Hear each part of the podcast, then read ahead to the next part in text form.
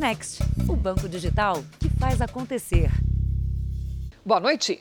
Boa noite. Foram presos hoje em São Paulo integrantes de uma quadrilha especializada em golpes envolvendo pedidos de entrega de comida pelo celular. A gangue expandiu sua atuação para outras regiões do país. Apenas uma das vítimas perdeu R$ 7.500. Os 70 policiais civis estiveram em 22 endereços na capital paulista e Grande São Paulo. Eles procuravam uma quadrilha especializada no golpe da entrega de comida. Duas pessoas foram presas. É um crime que cresceu desde o início da pandemia e ainda faz muitas vítimas em todo o país. Quando os clientes recebem os pedidos em casa, os criminosos registram o débito de um valor bem superior ao da compra na máquina de cartão. Com o visor apagado ou danificado, fica quase impossível perceber a fraude. Todos os integrantes da quadrilha moram aqui em São Paulo, mas aplicavam o golpe em várias regiões. Foi a polícia do Paraná que investigou a fraude. Estes criminosos viajaram para Curitiba em setembro do ano passado. Se hospedaram em um hotel e fizeram várias vítimas. O prejuízo delas chega a 5 mil reais.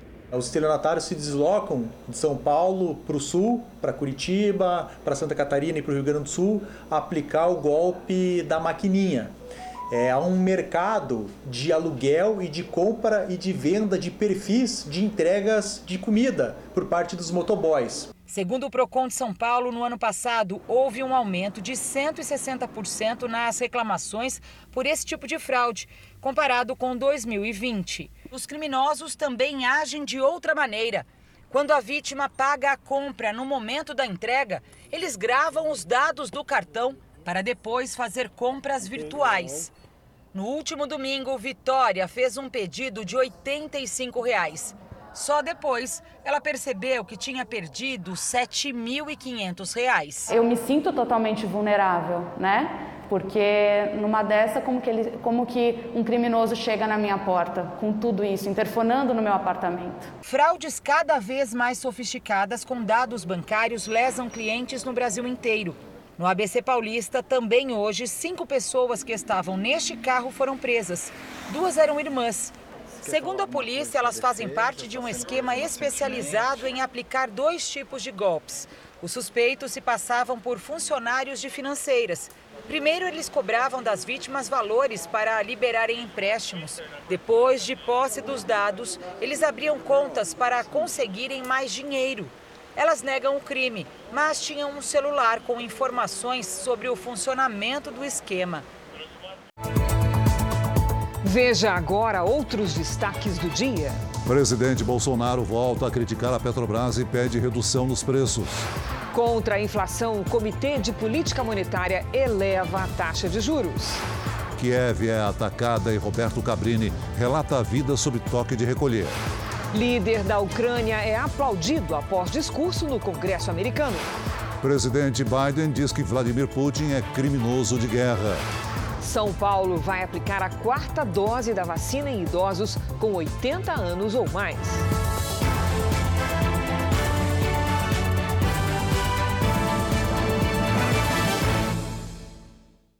Oferecimento: Bradesco. Dinheiro na conta em três cliques pelo app.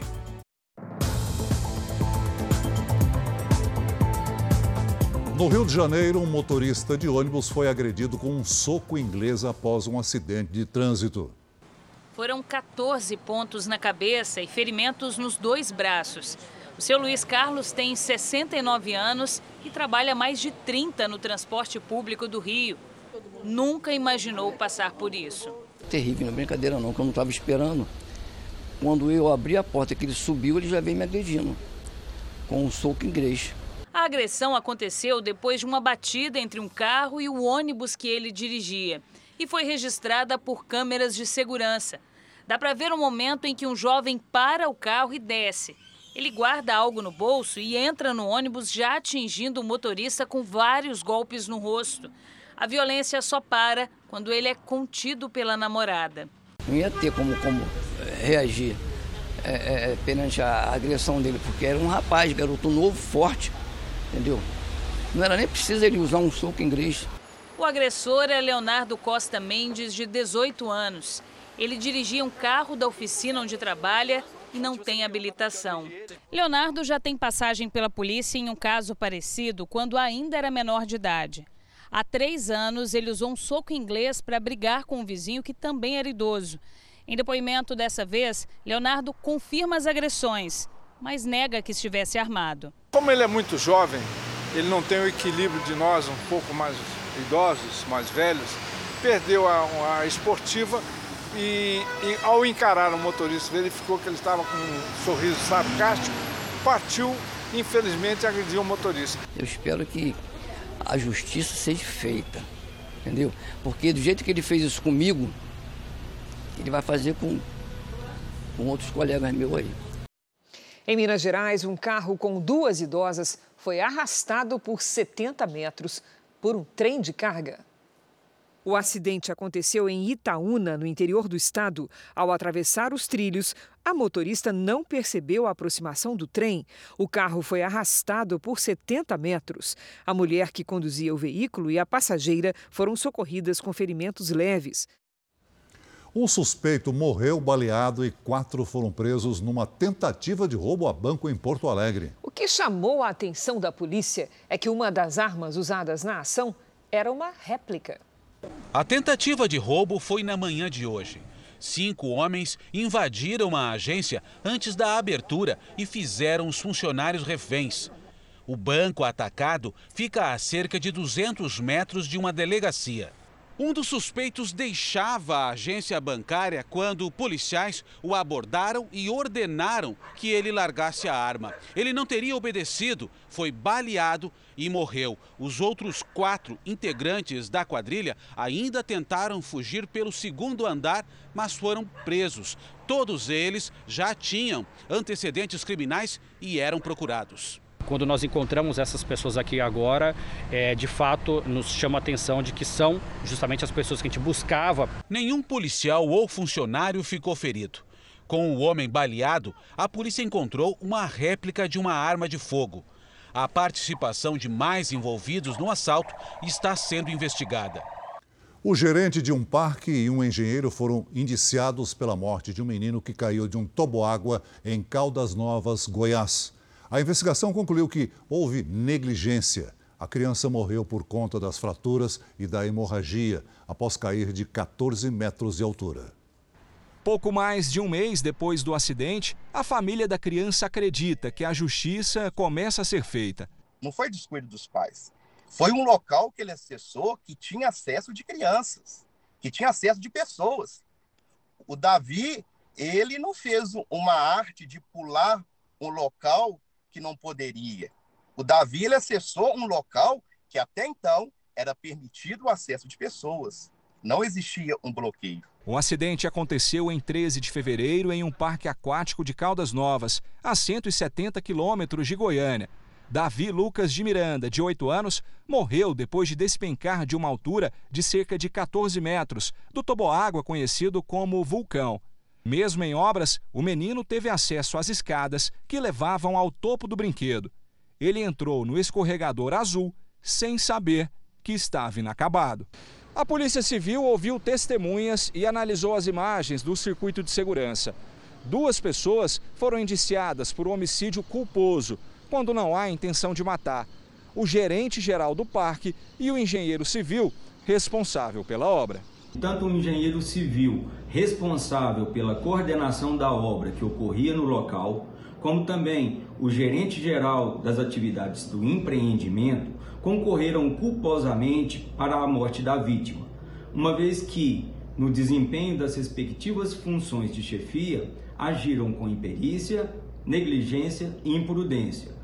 Agora, as notícias da guerra na Ucrânia. Os ataques contra a capital Kiev foram intensificados. Perdão. Nesse momento, a cidade está sob toque de recolher. O apresentador Roberto Cabrini mostra como é o abrigo no hotel onde a nossa equipe está hospedada. A capital da Ucrânia amanheceu assim, em completo silêncio, que só é interrompido pelas sirenes. E mais um bombardeio. Logo é possível ver a fumaça cobrindo o céu de Kiev. Bombeiros correm para apagar o fogo e retirar os moradores de mais um prédio atingido por mísseis russos. O governo de Kiev impôs toque de recolher de 35 horas até a noite de quinta-feira, por causa da intensidade dos ataques russos contra a capital. Nós estamos nesse hotel, que é preparado para um possível bombardeio.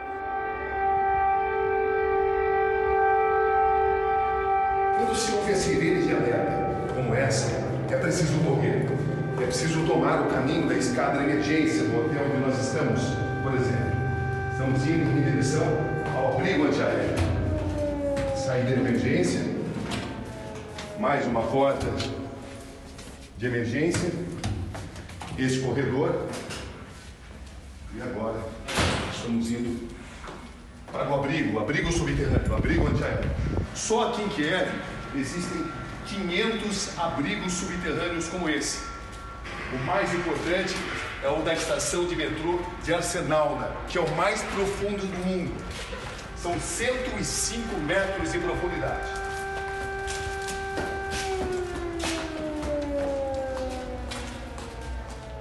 O longo túnel traz a esse andar. Nesse andar, onde ficam também os carros, tudo está aqui projetado para abrigar as pessoas.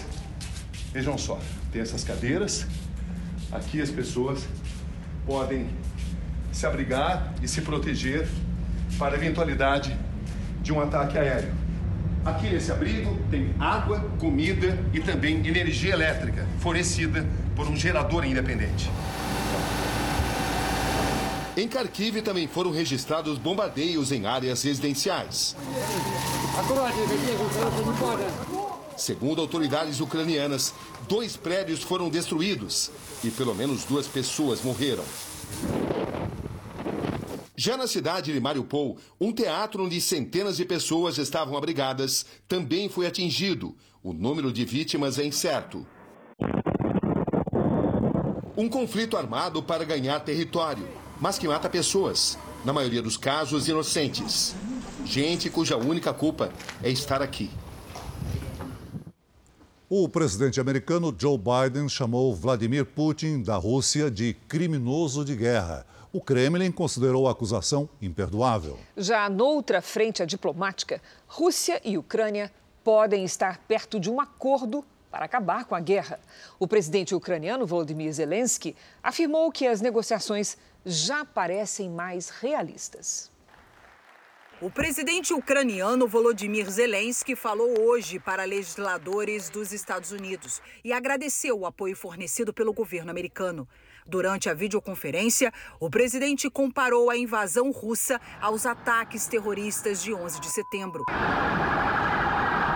E pediu que os Estados Unidos ajudem a impor uma zona de exclusão aérea na Ucrânia para proteger os civis, ou que forneçam aviões de combate para o povo ucraniano. Zelensky também afirmou que as negociações com a Rússia para o fim da guerra estão mais realistas.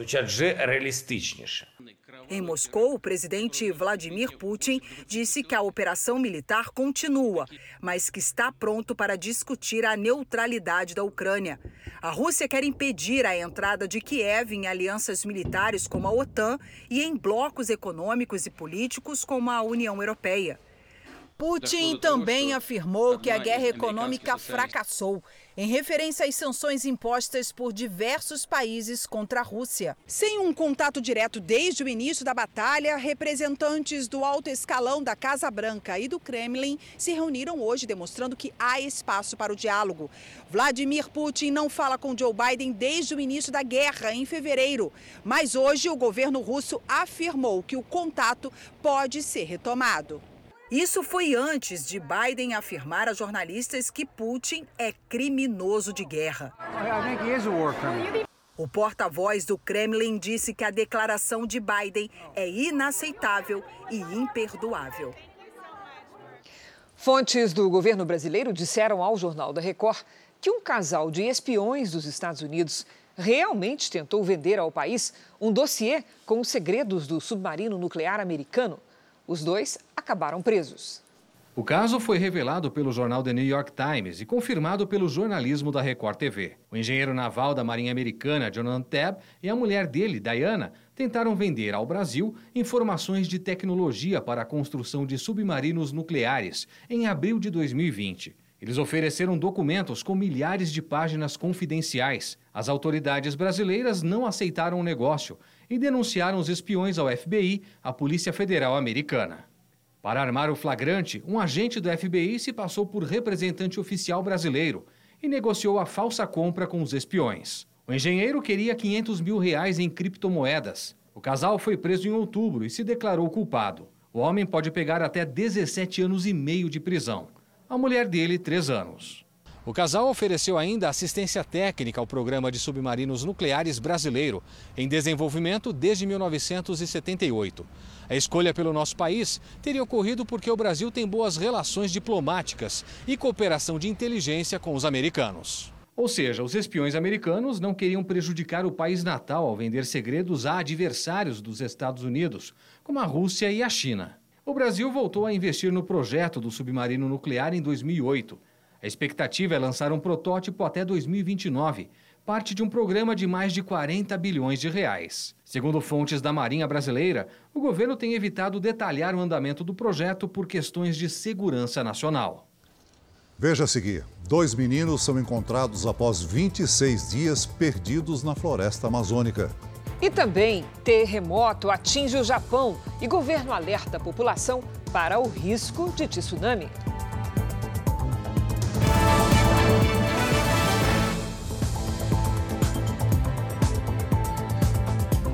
O presidente Jair Bolsonaro esteve hoje em Salvador e criticou novamente a Petrobras por causa do aumento no preço dos combustíveis. Na capital baiana, Jair Bolsonaro visitou esse centro educacional e tecnológico. Em uma conversa com jornalistas, comentou a possibilidade de mudar o status da pandemia até o final do mês. A tendência do Queiroga, né, que ele que é autoridade nessa questão, tem conversado com na Câmara dos Deputados, parlamentares, também o Supremo Tribunal Federal, a ideia é até o dia 31, é a ideia dele, é passarmos de pandemia para endemia. E vocês vão ficar livres da máscara em definitivo. Ao contrário da pandemia, que é mundial, a endemia acontece em uma determinada região. Na teoria, a situação deixaria de ser considerada uma emergência de saúde e as medidas de precaução poderiam ser relaxadas. O presidente também voltou a criticar a Petrobras e falou que espera uma redução nos preços dos combustíveis.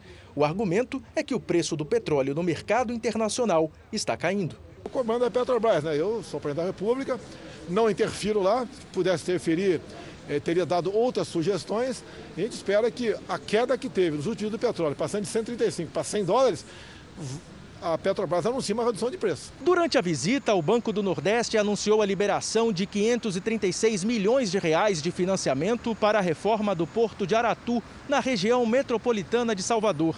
As obras devem gerar 450 vagas formais de trabalho.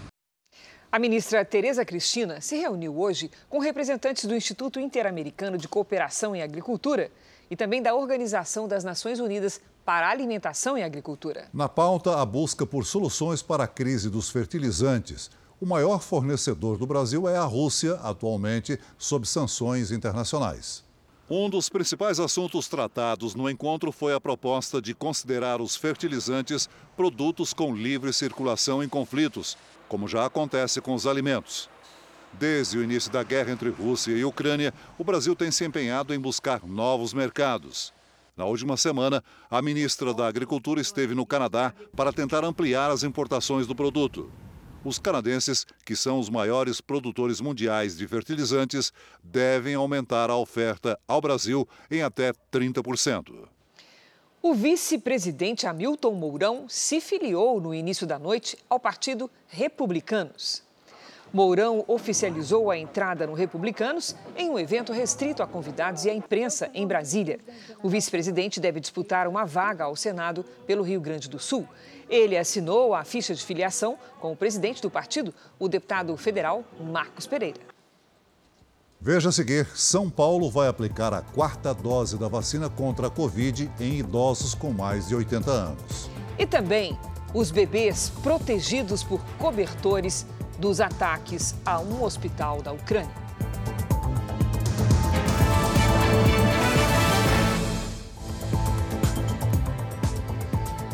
Um forte terremoto atingiu o Japão nesta quarta-feira. Então, o Jornal da Record vai para lá, para o outro lado do mundo, conversar com a nossa correspondente Silvia Kikuchi, saber como é que foi essa história.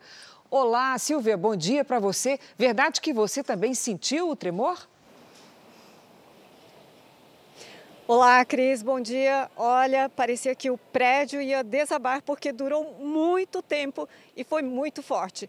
Foi a mesma sensação de 11 anos atrás, quando um terremoto provocou um tsunami gigante e destruiu uma usina nuclear. E olha que aqui em Tóquio o tremor nem foi tão forte como em outras cidades. Muitas pessoas não conseguiram nem dormir essa noite, preocupadas com os avisos de tsunami que acabaram de ser retirados. Ao menos duas pessoas morreram e outras 81 ficaram feridas por conta dos tremores. A magnitude do terremoto foi de 7,3 graus na escala Richter, que vai até 9. Cerca de 2 milhões de lares chegaram a ficar sem luz. Um trem-bala descarrilou, mas nenhum passageiro se feriu. Cris, Celso. Se cuida por aí, Silvia. Obrigada pelas informações. Foi preso hoje o integrante de uma quadrilha especializada no roubo de relógios de luxo. Há três meses, ele havia escapado de um hospital logo depois de ser operado. Fernando Augusto dos Santos estava escondido na casa da namorada na Grande São Paulo. Ele é suspeito de integrar uma quadrilha de roubo de relógios de luxo em bairros nobres da capital paulista. Em dezembro, durante a madrugada, Fernando fugiu do Hospital Geral de Itapecerica da Serra, também na região metropolitana, onde estava internado. Imagens de câmera de segurança mostram ele seguindo pela rua de camisola com uma bolsa de colostomia na mão. Com a prisão de hoje, a polícia identificou outros integrantes da quadrilha. Na Bahia, um piloto de helicóptero morreu e 12 pessoas ficaram feridas após um pouso forçado em alto mar. A aeronave terceirizada transportava funcionários da Petrobras. O helicóptero de táxi aéreo saiu da capital, Salvador, transportando funcionários da Petrobras. Quando estava a 350 metros do campo de Manati, um dos maiores em produção de gás no país, a nave fez um pouso de emergência no mar. Os feridos foram socorridos inicialmente por embarcações da própria plataforma e levados para o município de Valença, nas proximidades. Uma aeronave e um helicóptero do grupamento aéreo da Polícia Militar da Bahia trouxeram os feridos para Salvador. O piloto não resistiu. Deve ter aspirado um pouco de água ao sair da aeronave e a pancada também no acidente desse ela há um choque, né? Os 12 feridos foram levados para três hospitais particulares aqui da capital baiana. A causa será investigada pelo Centro de Prevenção a Acidentes da Aeronáutica. Em nota, a Petrobras lamentou e informou que uma comissão também será formada para apurar o episódio. O preço médio do gás de cozinha disparou com o reajuste anunciado na semana passada. É, em São Paulo, para quem recebe o produto em casa, o botijão de 13 quilos pode custar 130 reais. Essa é a terceira distribuidora que Dona Maria Helena, de 62 anos, procura para tentar comprar um botijão de gás. E como pagar a conta com o que ganha como catadora de recicláveis? Tem que trabalhar três dias na roça, segunda, quarta e sexta. É para juntar para pegar um botijão de gás. Que aí vem o aluguel, vem a água, vem a luz, né? Com o último reajuste de 16% no gás de cozinha anunciado pela Petrobras, o novo preço do botijão chegou rápido ao consumidor. Em capitais como Salvador, Goiânia, Belém, Campo Grande e Belo Horizonte, os preços médios vão de 110 a 120 reais. O revendedor de Campo Grande não vê outra saída que não seja repassar o preço para os clientes. Está difícil para todo mundo, dessa vez não teve como segurar. A gente teve reajuste de cinco reais, outros valores, mas nesse, dessa proporção é pela primeira vez. Nessa distribuidora na zona norte de São Paulo, quem chega aqui na portaria precisa pagar 110 reais pelo botijão de gás. Para receber o produto em casa, o valor sobe para 130 reais. Como o bairro concentra principalmente moradores de baixa renda, são frequentes os casos de clientes que se desesperam porque não conseguem arcar com um preço tão alto. Muitas pessoas acabam sem até o produto, né? Acaba, às vezes a gente vende até fiado, vende para pagar depois para o cliente não ficar sem, com criança dentro de casa. Para o sindicato que representa as empresas de gás, o custo para vender o produto é alto, o que também pesa no preço final. A logística para a entrega do produto, nossa, subiu muito. Para você ter uma ideia, hoje nós tivemos um aumento de 25% no diesel. A maioria dos nossos carros são a diesel, né, de caminhões de entrega. A gasolina teve um aumento de 18%. Então isso tem que ser levado em consideração. O Jornal da Record faz uma pausa de 30 segundos. E na volta você vai ver o que ainda falta para que as crianças com menos de 5 anos sejam vacinadas. Clientes da General Motors reclamam de diversos problemas mecânicos em carros com menos de um ano de uso. Duas ações do Ministério Público Federal na Justiça têm o objetivo de melhorar a segurança dos veículos vendidos pela empresa no país.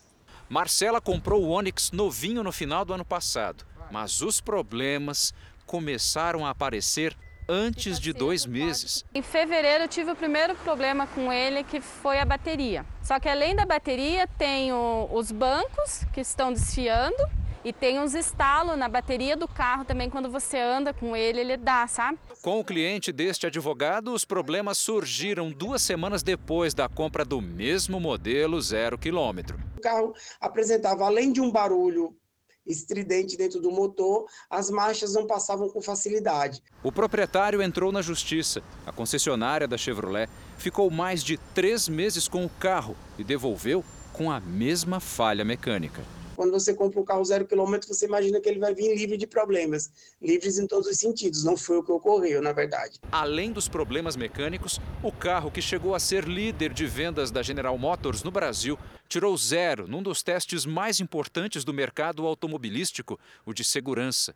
O Onix foi reprovado no quesito proteção oferecida aos ocupantes em caso de batidas laterais. A partir do momento que você tem um, um, um veículo de de baixa segurança ao consumidor, isso acaba gerando um, um, prêmio de seguro mais alto. Né? As seguradoras falam: opa, se um Onix tem todos esses defeitos de segurança e o veículo concorrente não tem, o prêmio do seguro de um veículo para o outro tem que ser diferente. Então, isso acaba impactando, porque acaba afetando a imagem da marca e do produto. Os testes foram feitos por uma empresa internacional que avalia carros novos para a América Latina e Caribe a simulação de um acidente feita com um modelo brasileiro, no caso de uma batida lateral, mostrou que a porta traseira do veículo abriu. O resultado levou o Ministério Público Federal em Minas Gerais a propor uma ação civil pública contra a General Motors. A porta se abre é, com facilidade e que pode gerar um, um acidente grave. Os procuradores ressaltaram que a situação oferece alto risco para os ocupantes do veículo e acrescentam ainda que, da forma como é feito no Brasil, o Onix não seria vendido na Europa nem nos Estados Unidos. Após a ação, a General Motors alterou a estrutura das laterais desse modelo e, em 2018, recebeu nota 3 em uma nova avaliação.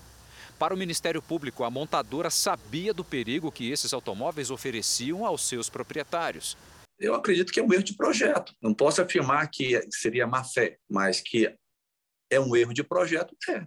Em outra ação civil pública, os procuradores pedem uma indenização de 100 milhões de reais por um erro grave que causou a morte de uma pessoa que estava em um outro modelo da montadora, desta vez um Celta. Houve é, o acionamento do airbag e esse airbag, na verdade, liberou fragmentos que causou a morte de um passageiro. Esses fragmentos atingiram uma velocidade de 300 km por hora, foi como um tiro, né?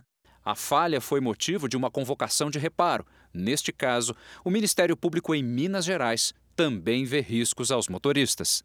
Nesse caso do airbag, houve até o recall de, alguns veículos, mas esse recall não foi cumprido à risca. E, queira ou não, a empresa colocou no mercado um produto inadequado. Por isso que na, na, ação nós pedimos uma indenização por dano moral, justamente por ter colocado no mercado um produto inadequado que oferece risco à integridade física das pessoas.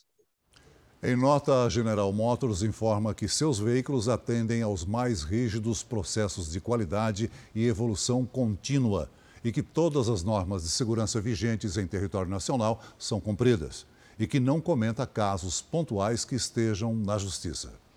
O setor de serviços, que envolve, por exemplo, comércio, bares e restaurantes, salões de beleza, começa a reagir depois do impacto causado pela pandemia na economia brasileira.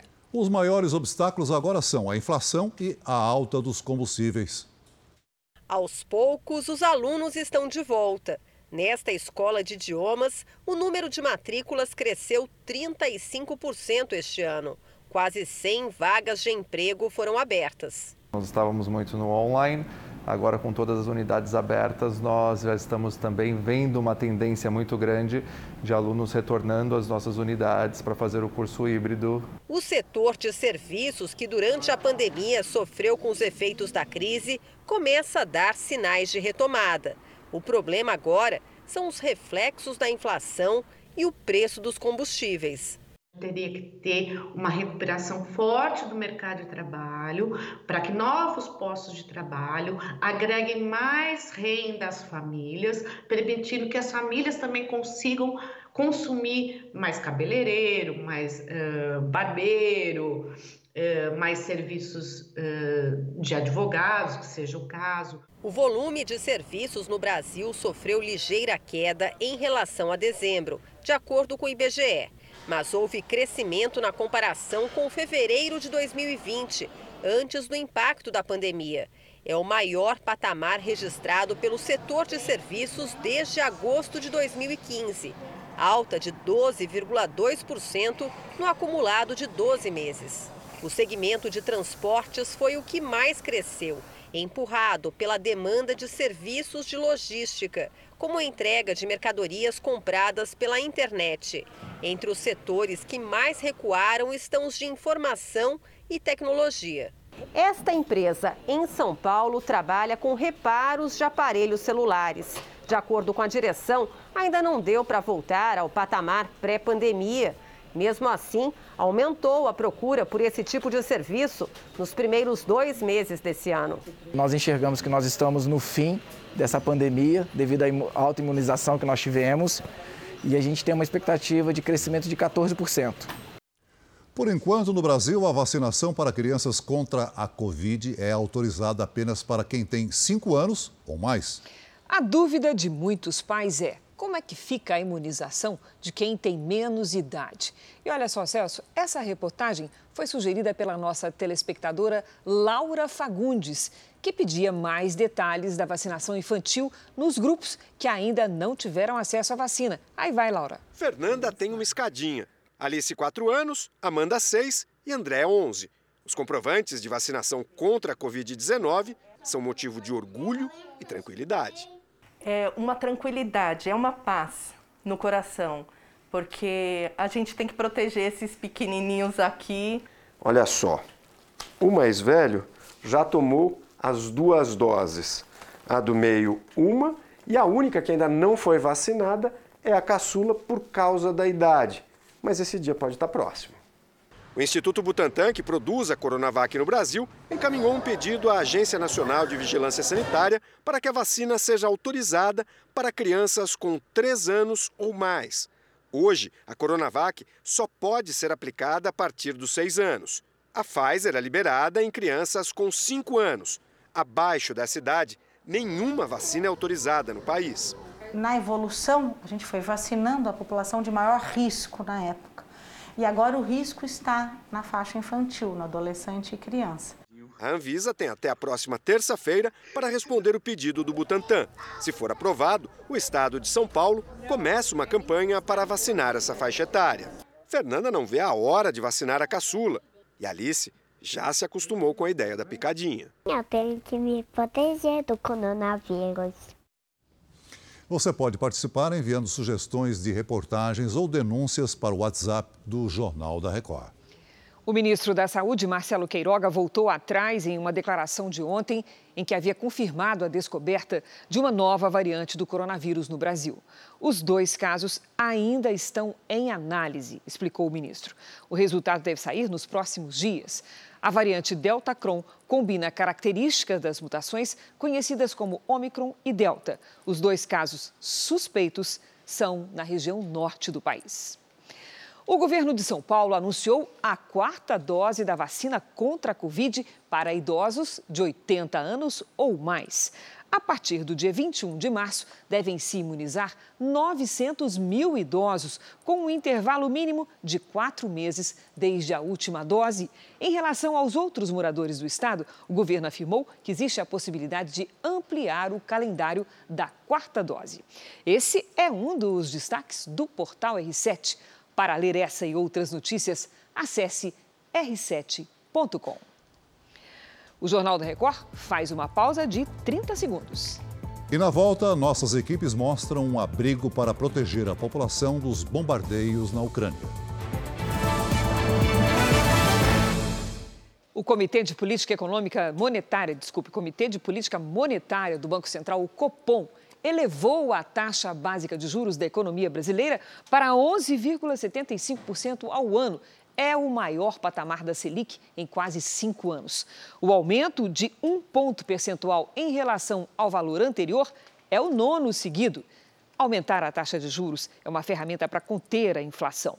A alta da Selic afeta diretamente o bolso do consumidor. A tendência é que os juros cobrados em empréstimos subam. A Comissão de Constituição e Justiça do Senado adiou mais uma vez a votação da reforma tributária. Falta consenso entre os senadores para aprovar o projeto que muda a maneira como os impostos são cobrados no Brasil. Logo após a leitura do parecer, foi possível perceber que não havia apoio para a votação. A justificativa dos parlamentares é que não deu tempo de analisar todas as mudanças no texto. A expectativa é de que a votação ocorra na semana que vem. Nunca na história do Brasil se chegou tão longe e tão perto de se votar uma reforma tributária. Um assunto muito complexo que envolve interesses dos governos federal, estadual, municipal e do privado. Nem mesmo o apoio do presidente do Senado deu resultado para destravar a votação da reforma tributária que está parada desde o ano passado. Rodrigo Pacheco disse hoje que há uma grande aceitação da proposta no setor produtivo entre os governadores e no governo federal e que o Senado fará a sua parte para a aprovação do texto, mesmo em ano eleitoral. Nós temos essa obrigação de aprovar a solução do problema dos combustíveis, a discussão sobre a reforma tributária, todos esses projetos que nós estamos levando para a pauta que são importantes para a sociedade brasileira. A reforma unifica diversos tributos em um só o objetivo é simplificar a cobrança e, com isso, reduzir o peso dos impostos no Brasil. O principal argumento na minha avaliação dessa simplificação é para que você estimule desde o micro e pequeno empreendedor até os maiores empresários, que eles possam, com esse alívio da carga, poderem estar mais à vontade para expandir os seus negócios. Em São Paulo, a queda de uma árvore após o temporal na tarde de hoje deixou três feridos. O acidente aconteceu numa avenida movimentada da zona sul da capital paulista. O galho de uma árvore atingiu um ônibus, um carro e duas motos. O piloto de uma das motos ficou gravemente ferido e foi levado para um hospital da região. Quarta-feira foi de tempestades pelo país. Uma das capitais mais afetadas foi Salvador, lá na Bahia. Lid, boa noite. Mais alertas por aí? Temos sim, Cris. Boa noite para você, Celso para quem nos acompanha. Olha, de forma geral, a chuva pode causar transtornos em quase todos os estados do país nesta quinta-feira. As nuvens mais carregadas estão neste momento entre São Paulo e o Amapá. Entre o sul e o sudeste é a circulação de ventos no sentido horário que ajuda a formar um corredor de umidade pelo interior do Brasil. Na costa do nordeste são os ventos úmidos do mar que espalham nuvens de tempestades. Nas áreas entre Santa Catarina e São Paulo, de Goiás até o Pará e na costa da Bahia, o risco de alagamentos, deslizamentos e enchentes é alto. No interior dos outros estados, entre a região norte e o nordeste, a chuva é isolada, mas onde chover pode ser bem forte. No litoral de Santa Catarina, do Paraná e de São Paulo, quinta-feira chuvosa. Tempo firme mesmo apenas nas áreas claras. Em Porto Alegre, Natal e Porto Velho, máxima de 30 graus. No Rio de Janeiro faz até 36. Em Goiânia, 29 e em Belém até 32. Em São Paulo, os temporais deixam de ser generalizados. Chove bastante aqui, não chove tanto ali, sabe? Ainda há risco de transtornos. Máxima de 31 graus nesta quinta-feira. E se preparem para o domingo, dia de virada de estação. O outono vai chegar com chuva e frio e máxima de 21 graus. Mas a gente vai falando até lá. É um toró para cada um, né, Lídia? Sim. Obrigada. Amanhã, Lídia. É. Por 13 votos a 2, a Corte Internacional de Justiça em Haia, que julga crimes contra a humanidade, determinou que a Rússia suspenda a invasão à Ucrânia. O tribunal não tem poder para acabar com a guerra, mas é visto como mais uma pressão internacional para o fim do conflito. Hoje, mais de 11 mil pessoas conseguiram fugir de Mariupol, no leste do país. Com apoio da Cruz Vermelha, a estrada foi transformada em corredor humanitário para garantir que não haverá bombardeios no trajeto. Bebês enrolados em cobertores para não serem atingidos por estilhaços da guerra. Na cidade ucraniana de Mariupol, um hospital superlotado tenta proteger recém-nascidos. Do lado de fora do hospital, o som dos ataques. A cidade de Mariupol, no sudeste da Ucrânia, é uma das mais atingidas pela guerra e está agora sob o controle das tropas russas. Dentro do hospital, macas improvisadas nos corredores. Esses bebês ficam enrolados em cobertores para proteção contra os cacos de vidro. A enfermeira conta que eles estavam em uma maternidade que foi bombardeada. Tudo caiu e simplesmente carregamos as crianças para cá, diz.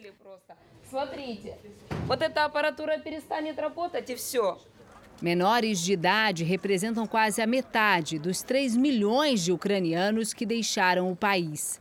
Segundo o Unicef, o Fundo Internacional das Nações Unidas para a Infância, cerca de 1 milhão e 400 mil crianças fugiram da guerra na Ucrânia. Desde o início do conflito, a cada segundo, uma criança se tornou refugiada. Meninos e meninas que nem sabem o significado dessa palavra. Entre eles, os três filhos de Liuba.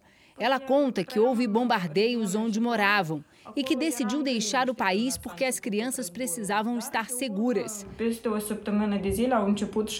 Eles estão na Moldávia, a nação mais pobre da Europa. Lá, muitos moradores abriram a casa para receber os ucranianos como essa senhora. Temos que ajudar uns aos outros nessa situação. Eles viajaram 40 horas para chegar aqui, diz a anfitriã Maria. Lviv é uma das maiores cidades perto da fronteira da Ucrânia com a Polônia. É para lá que milhares de pessoas fogem em busca de alguma segurança. Mas o que vinha sendo um refúgio agora entrou para a lista de alvos da Força Aérea Russa. Nossa equipe mostra como funciona um abrigo antiaéreo em Lviv. A tranquila e turística Lviv agora parece uma metrópole. Trânsito intenso, multidão, a cidade, a 60 quilômetros da fronteira com a Polônia, recebeu nas últimas semanas centenas de milhares de pessoas fugidas das áreas de intenso conflito. Em alguns momentos do dia, Lviv nem parece fazer parte de um país em guerra. Temos acesso a restaurante, comida e água, sabemos que é um privilégio, mas tentamos seguir a vida, diz o morador. For sure, for sure, life uh, should go on, like uh, in any situation. Essa situação em Lviv, apesar da aparente tranquilidade das pessoas nas ruas, a todo momento toca a sirene nos alto-falantes, eles avisam que é para as pessoas se protegerem, porque é possível que aconteça um ataque aéreo, um bombardeio russo a qualquer momento. Então, a gente vê ali as pessoas entrando no abrigo antiaéreo, abrigo antiaéreo aqui dentro de um museu, dos prédios mais antigos que existem aqui em Lviv, um prédio de 400 anos, reforçado com paredes de tijolo. E olha só, as pessoas se aglomeram aqui para se proteger, porque ninguém sabe se um ataque de fato vai acontecer. Aqui dentro, adultos, idosos e crianças voltam para a realidade. Foram cerca de 40 minutos, o alerta acabou. Agora todo mundo já pode sair. O bombardeio, felizmente, não aconteceu. Todo mundo vai para suas casas, vai para as ruas. Essa sirene tocar de novo, todo mundo corre para cá, volta para a brigante aérea. Até agora, o bombardeio mais próximo foi a 40 quilômetros de Lviv, mas há um receio que as tropas de Putin ataquem a cidade a qualquer momento. O Jornal da Record faz uma pausa de 30 segundos. E na sequência você vai ver o resgate das crianças que ficaram quase um mês perdidas na floresta amazônica.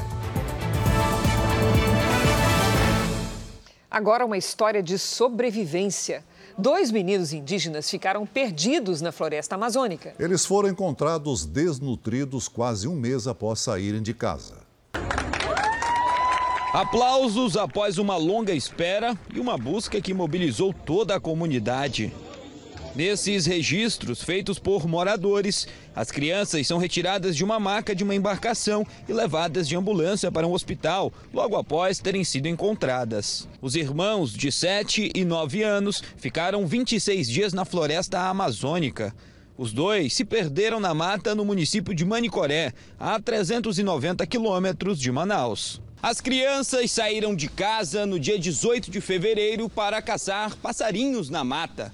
Dois dias depois, o Corpo de Bombeiros foi chamado. Depois de seis dias, a corporação decidiu encerrar os trabalhos. Indígenas da área também estavam procurando pelos pequenos, mas sem sucesso foi um agricultor que conseguiu localizar os irmãos. Aí eu conversei. O homem conta que a área é de difícil acesso. Ele disse que estava cortando madeira quando escutou um barulho na mata e foi ver o que era. Escutei um grito. Aí eu fiquei, não respondi, bati numa sapupema de pau. E nessa hora que eu bati na sapupema de pau, eles gritaram de novo, o menino gritou. Aí eu saí para lá. Só vi um, andei mais para frente, para perto dele, e estava caído lá atrás de um pau, né? Estava deitado lá na terra. Emocionado, descreve o momento do reencontro entre o pai e as crianças. Ele falou assim para mim: Meus filhos estão vivos ainda. Eu digo: Tão, senhor. Por agarrar dos meninos, por aquele desespero de choro. Foi só o que eles falaram para ele. Disse: Mano, não chora não, tá? Que nós estamos bem. Os irmãos estão desnutridos e seguem internados. Um deles não tinha forças nem para falar ao ser socorrido. A Prefeitura de Manicoré informou agora há pouco que as crianças serão transferidas para receber cuidados médicos em Manaus amanhã. Foram conhecidos hoje os detalhes da nova superprodução da Record TV. Reis estreia na próxima terça-feira, às nove da noite. A superprodução Reis recorre ao talento de um grande elenco em cenas de muita tensão ou na emoção sutil de cenas que dispensam qualquer palavra. Nós temos muito poucas palavras em texto para descrever o sentimento. Isso foi um exercício muito bacana de fazer, né? da gente trabalhar uma delicadeza no olhar, um entendimento no olhar. Produção musical primorosa, aliada à alta tecnologia de captação. A direção geral da série é de Juan Pablo Pires. A equipe é maravilhoso, trabalhar com todos foi encantador. Eh, me encontrei com um grupo de atores com muita vontade de trabalhar e eh, foi, foi uma muito boa experiência para mim. Os efeitos especiais criam, recriam, ampliam cenários e transportam o telespectador para um outro tempo. A estreia da nova superprodução da Record TV, Reis, é na próxima terça-feira, a partir das nove da noite. A trama conta a história dos últimos juízes do povo de Israel, como Eli, vivido pelo ator José Rubens Chachá. Ele tem um conflito bastante bastante marcante na vida dele, que é um conflito com Deus mesmo, né? Porque ele é incumbido não só pelas doze tribos de Israel, mas pelo próprio Deus, a se tornar o, o, a palavra de Deus na terra, né? E ele acaba se corrompendo por amor aos filhos. Eli, juiz e sumo sacerdote, é o principal líder do povo de Israel, mas enfrenta um conflito dentro de casa por conta de atitudes inadequadas dos filhos. Quem poderá interceder por ele? Nós sabemos disso bem. A superprodução será dividida em temporadas. A primeira vai receber o título de A Decepção. Os dilemas, as conquistas e os conflitos dos primeiros reis de Israel na condução de uma nação. Que ordenei que se fizessem na minha morada. Branca Messina dá vida a Ana e fala sobre a força da personagem. Eu me emocionei muito. A história de Ana é uma, uma história de rasgar o coração, né? Então, quando a gente faz, a gente faz de verdade, não tem como fazer de mentira. Então, a gente sente tudo, né? Hoje, o elenco se reuniu nesse cinema em São Paulo para uma entrevista coletiva. Nós tivemos uma preparação maravilhosa é, antes né, de começarmos a gravar e a gente teve uma união muito grande. Então isso ajuda muito na, né, a gente realmente se aproximou. Então isso acabou passando um pouco na, na hora de gravar. A história é incrível. Pela primeira vez, os atores e os jornalistas também puderam acompanhar trechos da primeira temporada de Reis na tela grande. Cada um do seu jeito, o elenco se comoveu com o resultado. Os atores se lembraram da emoção e dos desafios de cada cena gravada. Todas as cenas eu fiz muito a flor da pele, todas as cenas foram muito, muito fortes, justamente por conta desse, desse retrato da época, né, que a gente tem que ser muito fiel. Uma trama bastante diversificada que vai abordar também conflitos militares como a nação de Israel lidava com os grandes inimigos, em especial os filisteus, um povo militarmente muito forte e bastante violento. Lutando contra os filisteus com exército formal, armaduras e metais mais sofisticados, armamento mais sofisticado e a gente ali com equipamentos rudimentares e, e tem muita cena de ação, então tenho certeza que vai ser um trabalho memorável. E é bom repetir, a superprodução Reis estreia na próxima terça-feira, a partir das nove da noite. E no próximo domingo, não perca o especial Antes de Reis, a Era dos Juízes. É logo depois do Domingo Espetacular. O Jornal da Record de hoje termina aqui. Novas informações sobre a guerra na Ucrânia na edição da meia-noite e meia do Jornal da Record. E também no Fala Brasil. Fique agora com a Bíblia. Episódio de hoje: Amor e Preconceito. A gente se vê amanhã. Até lá. Boa noite e até amanhã.